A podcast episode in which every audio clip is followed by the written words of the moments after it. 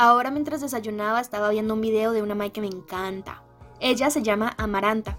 Es una chica mexicana que estudió teatro y literatura dramática en la UNAM y que ahora está estudiando lengua inglesa. Yo soy súper fan de ella y hemos hablado y todo por Instagram. Fijo, ella no se acuerda, yo sí porque soy una fangirl, pero bueno, X. Hola, mi nombre es Pamela Alfaro y hoy les invito a irse por las ramas conmigo hablando sobre el glow up.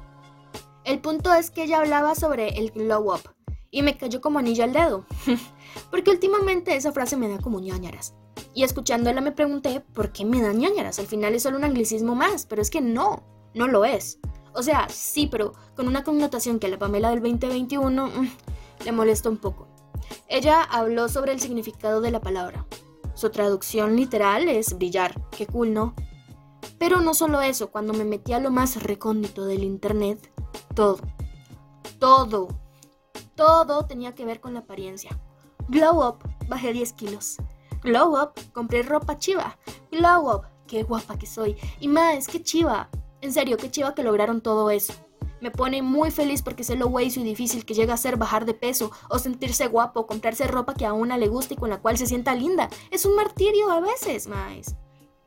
Siento que durante mucho tiempo estuve esperando ese glow up. Verme, sentirme, ser diferente, que me vieran guapa, que me vieran talentosa, ah, fucking palabra, que la gente me notara. Ese era el glow up que yo quería. Ser notada. no sé quién habla, si mi luna en Leo o mi ascendente Acuario, pero es que así era. Pasaba días odiando el espejo, en serio no lo lograba. Odiaba sacarme fotos, ver lo que era, presentar trabajos en la U, o sea, yo estudio artes dramáticas. Cuando presentaba cualquier trabajo, todos me veían y yo sentía que era una gran X en las tablas, por mala, por fea y por gorda. Y pues al final eso me metió en un ride todo extraño. Y decidí desaparecer a mi manera. No me peinaba, iba en pijama la U, no hablaba, me encerré en otro mundo y me aparté del real. Y sí, soy consciente que quizás suena súper banal, pero al final la banalidad es real. Y lo que para ciertas personas puede ser banal, para la persona que lo vive puede ser un grandísimo infierno. Conozcamos la empatía un poquis, amis. No fue hasta el 2019 que empecé a sentir ese glow up, el glow up que yo quería, y llegó de la manera que menos me esperaba. Soy privilegiada porque tuve la oportunidad de ir a terapia. Lastimosamente la tuve que dejar, pero durante el tiempo que fui me ayudó a que esto pasara de un momento a otro. Lo cual también es un privilegio porque no para todos salir de sus huecos es tan fácil o inmediato. Hablo desde mi experiencia únicamente. Mi glow up fue totalmente mental. Ni siquiera puedo verbalizarlo porque fue muy inesperado. Ese año crecí demasiado, tuve oportunidades que siempre vi lejanas, tomé decisiones que antes me daba miedo tomar y conocí mi vida desde un punto en donde yo era la única dueña de mi vida era la protagonista de mi vida. Y sí, qué frase más cliché, pero es que era así, yo protagonizaba mi vida.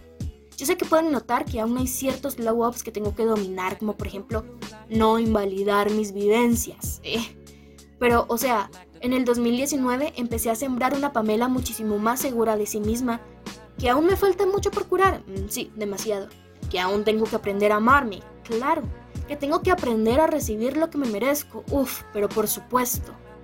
Pero al día de hoy puedo abrazarme sin exigirme tanto y saber que lo que refleja mi espejo no es todo lo que soy, porque soy mucho más que un cuerpo feminizado, soy muchísimo más que esta madre que no tiene un cuerpo hegemónico, soy muchísimo más que esta madre que está llena de complejos y que posiblemente siempre lo esté, pero hoy esos complejos no detienen mi mundo como antes sí lo hacían.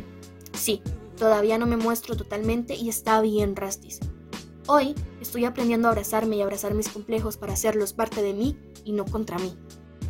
Mucho de lo que odio de mi cuerpo no va a cambiar y me niego a pagar un montón de plata para cambiarlo, así que hoy les digo hola, cafecito o tecito, porque nos vamos a acompañar durante mucho tiempo más.